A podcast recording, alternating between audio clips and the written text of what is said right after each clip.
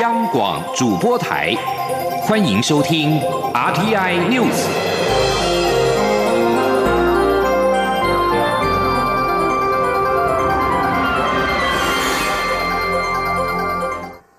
各位好，我是主播王玉伟，欢迎收听这节央广主播台提供给您的 RTI News 新闻。首先带您关注台美关系。率团访台的美国卫生部长阿扎尔今天上午在台北美孚饭店与外交部长吴钊燮会面。吴钊燮表示，台湾让全世界知道，一个开放社会与透明部署的国家可以更有效对抗病毒。相对于威权国家位于揭露事实，在台湾的透明模式之下，政府无法说谎或隐瞒。阿扎尔则是在闭门会谈之前致辞表示，台湾的防疫措施是世界典范。美国认为台湾的成就应该被世界舞台认可，但台湾却被拒绝参与世卫组织，有意援助世卫组织。因应伊波拉病毒疫情的经费也未能实现，因此他将与吴钊燮讨论台湾的国际参与相关议题，以及台湾的全球卫生领导地位。今天记者王兆坤的采访报道。外交部长吴钊燮表示，台湾控制疫情的表现相当出色，不受病毒威胁干扰。不过，无论军事、外交或疾病，威胁对台湾人民早已是家常便饭。台湾也让全世界知道，一个开放社会与透明部署可更有效对抗病毒。相对于威权国家官员未于揭露事实，在台湾的透明模式下，政府无法说谎或隐瞒。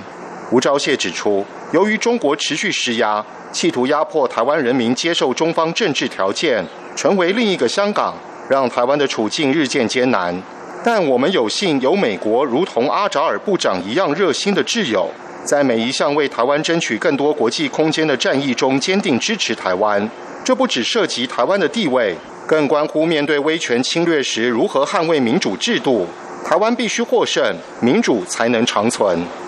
阿扎尔致辞表示，很荣幸为川普总统带来问候，并在此肯定台湾的公卫领导地位。这一次新冠病毒危机提醒我们，台湾有许多让人引以为傲的成就。台湾的防疫措施是世界的典范。并以“台湾能帮忙且正在帮忙”的标语伸出援手。阿扎尔指出，我一直亲眼见证将台湾排除在国际场域外所导致的伤害和负面结果。他说：“The United States believes that Taiwan's accomplishments should be recognized on the world stage, and that Taiwan should be able to share these lessons and its world-class expertise in international fora.” I've made that point repeatedly in the World Health Organization, from which Taiwan has been excluded as an observer for the last four years, especially during a pandemic, but at all times. International organizations should not be places to play politics, especially on healthcare. 阿扎尔强调，国际组织应作为促进建设性、开放对话、合作的平台，而开放精神正是台湾防疫措施的指导方针。 美国对台湾这项成就深感骄傲，双方将持续提倡台湾在公卫等重要议题上能为世界做出的诸多贡献。中央广播电台记者王兆坤台北采访报道。蔡英文总统今天出席二零二零台湾资安大会开幕式，并强调各种境外势力的挑战以及恶意威胁层级节节高升，不但窃取企业营业机密、智慧财产权，甚至影响民主体制。政府会加速成立数位发展部，强化核心战略产业以及关键基础设施的资安防护应用，并且建构以数据驱动为核心的主动防御体系，超前部署，提升台湾的数位国力，进而打造被世界所信赖的资安系统产业链。前天央广记者谢嘉欣的采访报道。今年台湾资安大会移师南港展览馆二馆登场，曾强调资安就是国安的蔡总统十一号也率多位官员出席开幕式。总统致辞强调，资安非常重要，此次政府部门参加大会算是倾巢而出。总统强调，台湾资通讯安全防护在政府部门及民间社群的密切合作之下迈进新纪元。不过，面对各种境外势力挑战，许多恶意威胁的层级也节节高升，尤其网络。攻击越来越细致化，混合不同攻击手法，利用社群网络的开放性，窃取企业营业机密、智慧财产权，甚至影响到民主体制。我们需提高战略思维层级，以更完善的资安策略应应，才能继续发展台湾数位科技实力，维持国家产业的核心竞争力。总统指出，政府正积极推动四大目标。首先，加速成立数位发展部会，整合资讯、资安、电信、网络、传播等五大领域，提升危机处理应变能力。第二，则是强化核心战略产业的资安防护，并抢先布局 AI、人工智慧、物联网资安应用，来确保产业研发的资安。因为全世界对台湾科技产品的信赖，是我们最重要的竞争优势。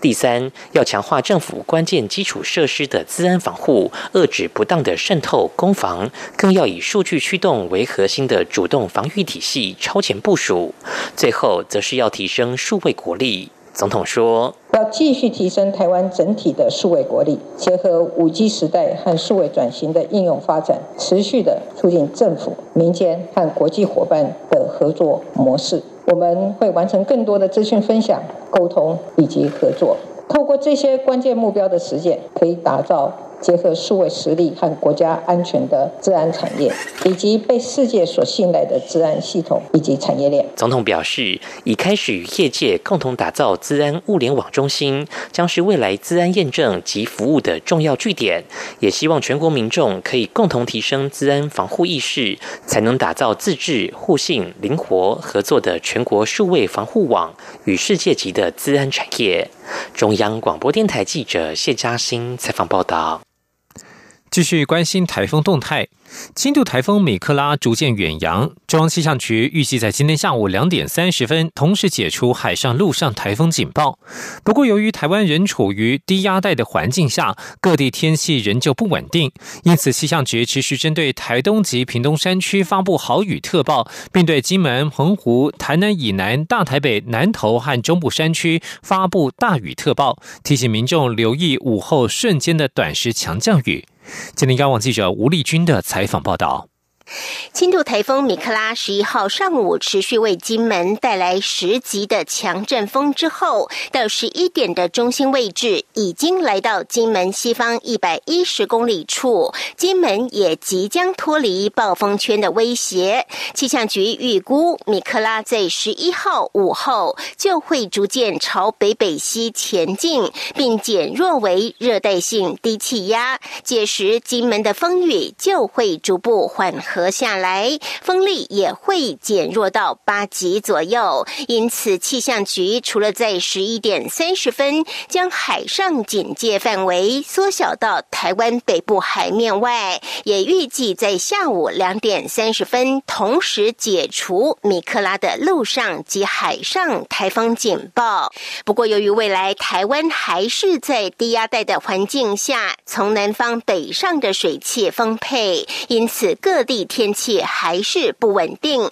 尤其午后受到热力作用的影响，可能会伴随较大雨势。因此，气象局仍持续针对台东及屏东山区发布豪雨特报，并针对金门、澎湖、台南以南、大台北、桃园、南投地区和新竹到嘉义山区发布大雨特报，提醒民众慎防午后瞬间的短。时强降雨，气象预报员刘雨琪说：“另外要特别注意的是，北部跟中部的山区，是因为大气环境相当的不稳定哦。我们预期今天中午过后，在大台北地区、中部的山区可能会有比较明显的午后雷雨，同样也会伴随短时的大雨发生哦。所以气象局持续针对部分的地区发布大雨特报，尤其是在台东县、屏东的山区是豪雨特报的范围。气温方面，十一号各地，尤其是南部，云量。还是比较多，因此高温略低，只有摄氏三十一二度左右。但是十二号起，全台又会逐渐回升到三十三四度，整体而言将是比较闷热的天气。中央广播电台记者吴丽君在台北采访报道。这次台风在全台共造成四十六件灾情，所幸只有一人受伤。中央灾害应变中心指挥官徐国勇表示，台湾附近各海面风浪人大，呼吁民众仍应避免前往海边活动。新闻记者刘品希的采访报道。轻度台风米克拉逐渐远离台湾，但暴风圈仍笼罩澎湖与金门。受到台风及其外围环流影响，台湾附近各海面风浪大，西南部及东南部地区也有豪雨或大雨发生的几率。中央灾害应变中心持续一级开设，指挥官内政部长徐国勇在十一号上午召开第三次工作汇报。根据应变中心截至十一号中午的统计。这次台风在全台共造成四十六件灾情，其中只有一人受伤，是一名女子的车子在桃园市大溪区遭落石击中。其余灾情都是广告招牌或是物品被风吹落，以及路树倾倒。在水电灾情部分，台风一度造成一百九十二户停电，包括彰化一百四十三户、金门四十九户，目前都已完成修复。至于电信基地台，目前共有三处在修复中，都集中在澎湖的马公市，预计十一号晚间十二点前会修复完成。由于金门要到十一号下午两点才脱离暴风圈，台电安排当地四十位工作人员全员待命，工程车、吊臂车与升空车共二十四台也都待命中，只要有任何情况就会全力抢修。徐国勇要求应变中心提醒各单位特别注意雨势大的地区，避免再发生土石松软导致落石击中民众的事件，并请各地方政府落实灾情查报工作。也呼吁民众，目前台湾附近各海面风浪人大，应避免前往海边活动。他说：“有关这个海面的风浪哦，听刚刚的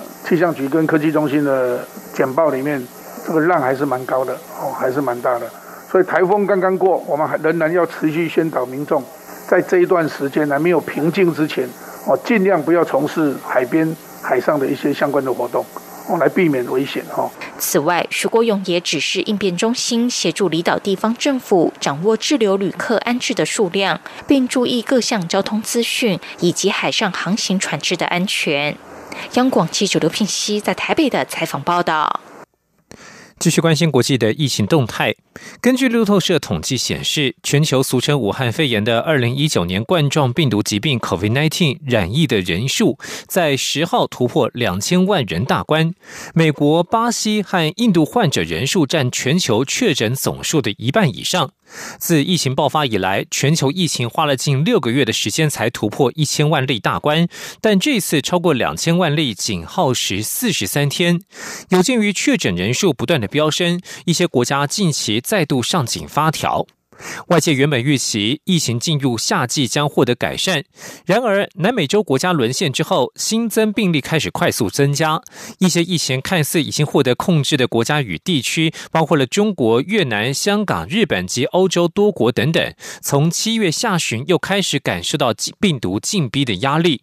此外，人口大国印度的确诊数也是于近日再创纪录，六号新增了六万两千零八十八人，两二十一天之内染疫的人数增加了一百多万。至于疫苗药物研发，则是与疫情扩散的速度持续赛跑。全球在七月中旬，至少有四项疫苗研发计划有所斩获。美国生技公司莫德纳在七月下旬宣布，针对三万人展开最后的安全性以及有效性试验。莫德纳所研发的疫苗可能会在今年以前年底以前推出。美国国务卿蓬佩奥在十号谴责中国逮捕香港传媒大亨黎智英。蓬佩奥称黎智英是一位爱国者，并表示此事显示北京已经不太可能改变对香港的立场。香港警方在台北时间十号出动大批警力，以港区国安法当中的勾结外国或境外势力危害国家安全及串谋欺诈等罪嫌，逮捕了一传媒创办人黎智英以及多位高层。美国副总统彭斯十号在推特声援表示，黎智英被捕是对全球热爱自由的人严重的冒犯与侮辱。他也称黎智英对民主、权利和香港自治的坚持。以上新闻由王玉伟编辑播报，稍后请继续收听央广午间新闻。大家好，我是中央流行疫情指挥中心副指挥官陈宗彦。在签收邮件与快递时，请务必注意：一、如果无法保持适当的社交距离，签收前请先佩戴口罩；二、签收前后请记得清洁双手。另外，可自备签字笔或以印章签收，降低碰触的几率。居家隔离或检疫者，如有包裹，切勿亲自签收。隔离检疫期满后再行领取，或委由亲友前往代理。有政府，请安心。资讯由机关署提供。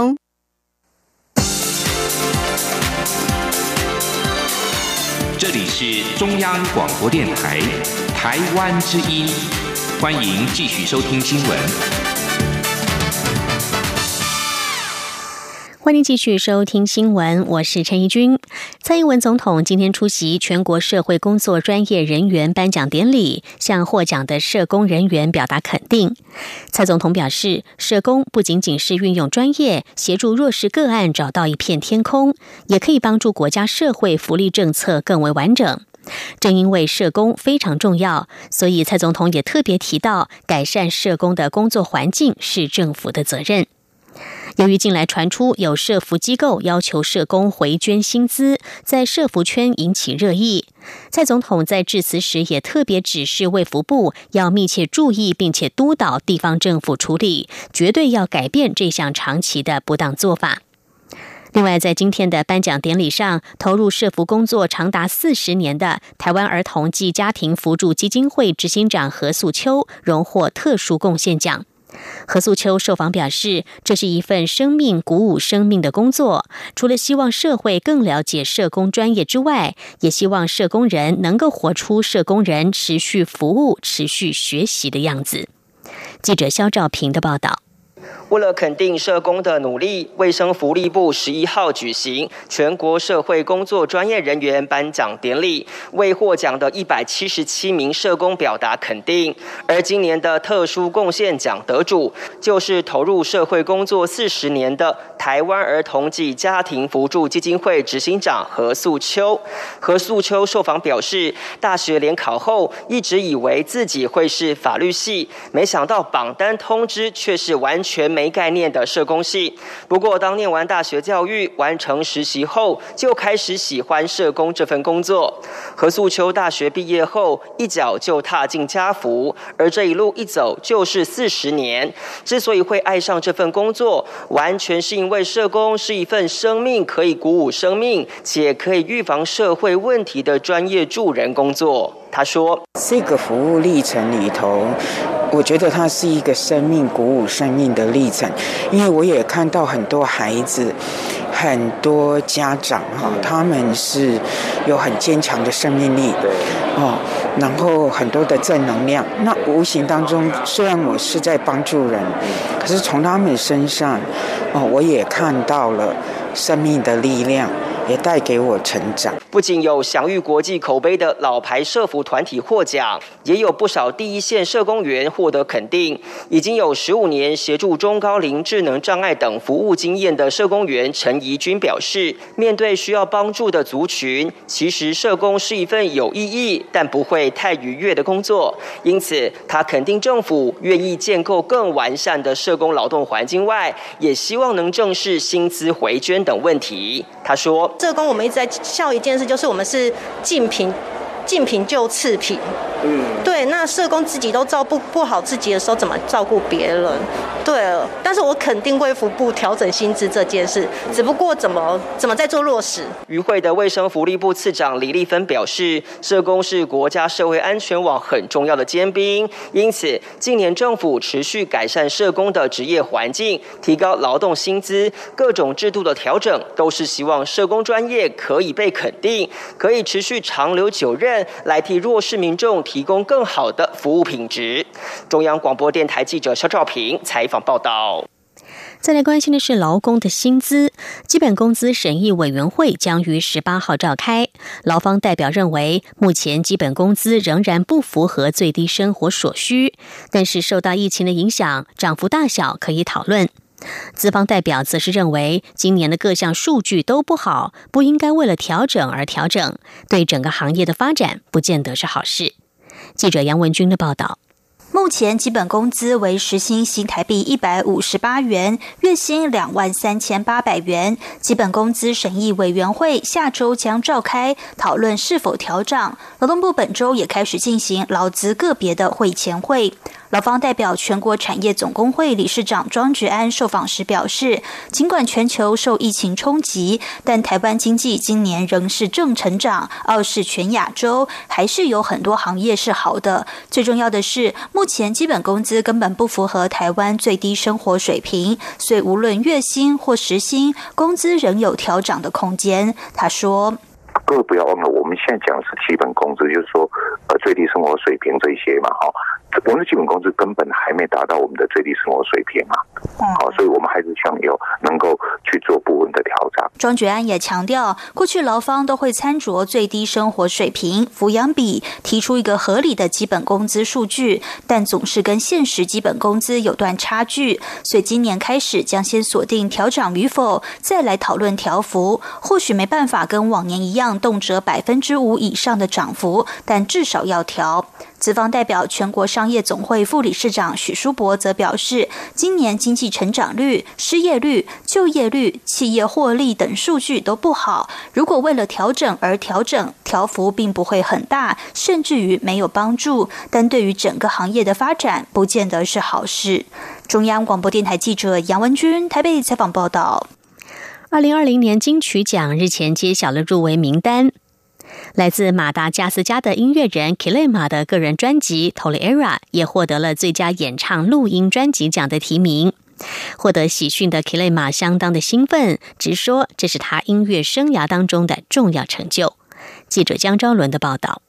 马达加斯加音乐人 Kilema 对金曲奖并不陌生，他参与了台湾阿美族歌手查劳巴西瓦里的波利尼西亚专辑的编曲演奏。该专辑拿下二零一五年金曲奖最佳原住民专辑与最佳原住民歌手两项大奖。今年，他与潮浪合作的《萨拉玛》专辑再度获得二零二零金曲奖最佳原住民专辑奖提名。但同时，Kilima 自己最新个人专辑《Toliera》也透过角头音乐在台湾发行，入围了本届金曲奖最佳演唱录音专辑奖。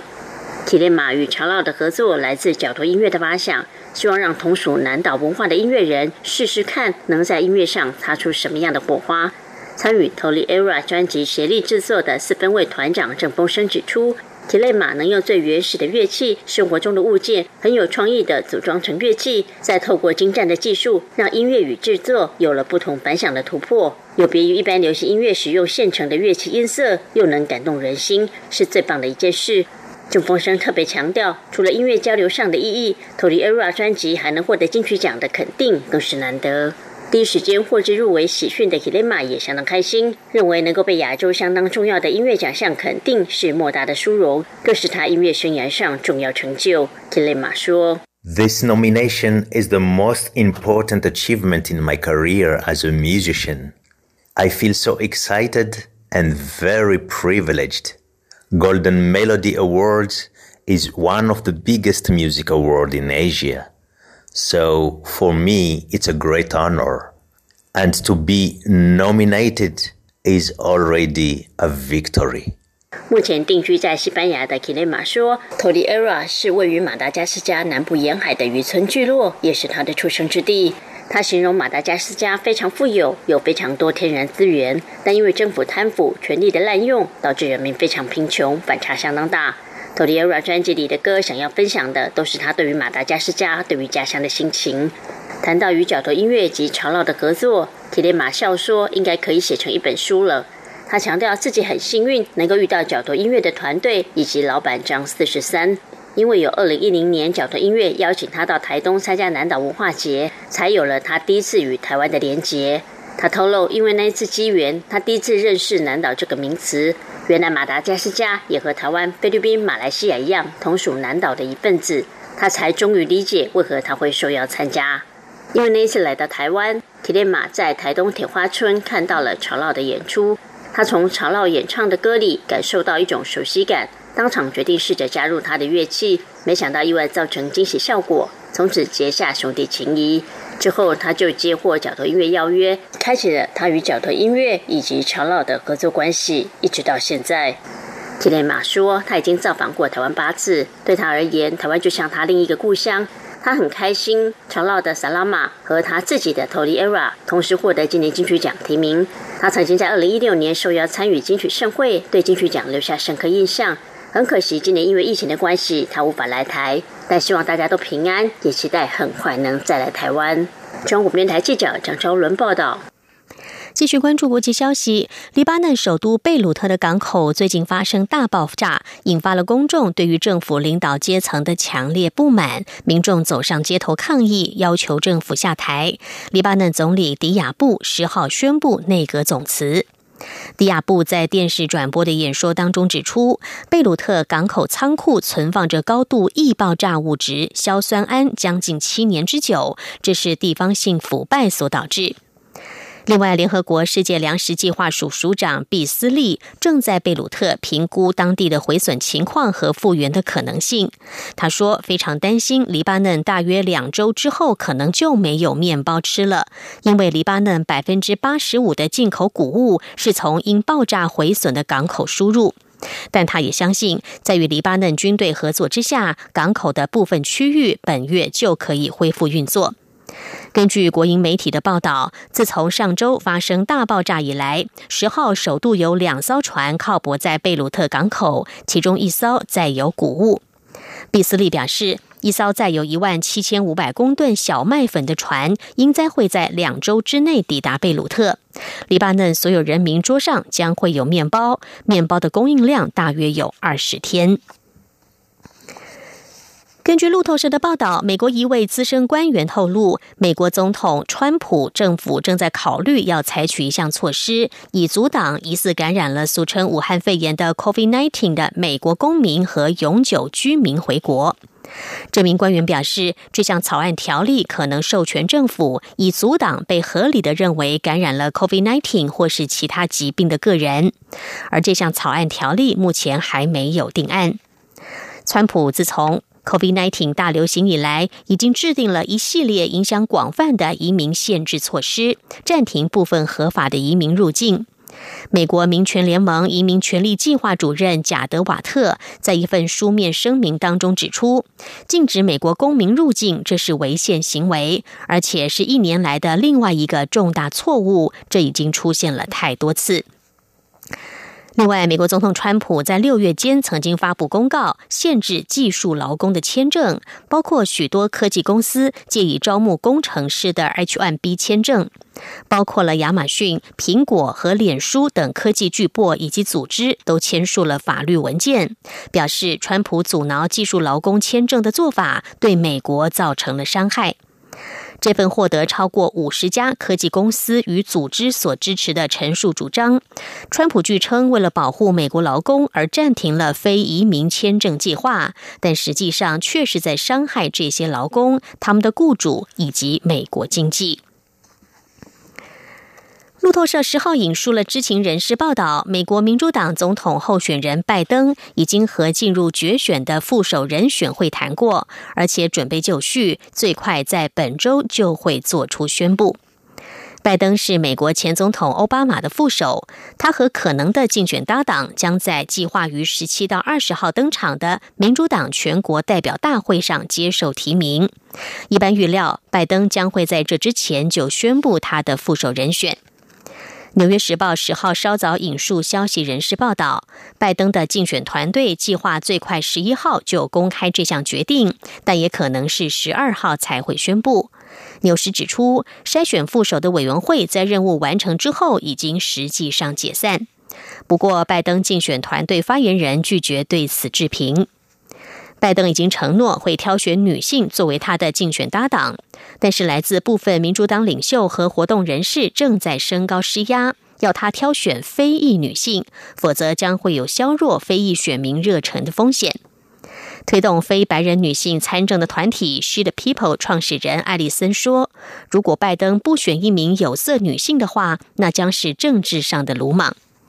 路透社指出，加州联邦参议员贺锦丽以及前国家安全顾问莱斯这两位非裔女性政治人物，都是拜登副手的首要候选人。美国国防部在十号表示，在阿富汗内部和平谈判有所进展之际，驻阿美军将会在十一月底前缩减到不到五千人。美国和阿富汗民兵组织塔利班今年二月底达成和平协议之后，美国驻军已经从一万三千人降到目前的八千六百人。法新社报道，美国国防部发布声明，未来四个月，美国将依据国内状况持续缩减在阿富汗的兵力，预期十一月底前会缩减到不到五千人。以上，天 news 由陈怡君编辑播报，谢谢收听，这里是中央广播电台。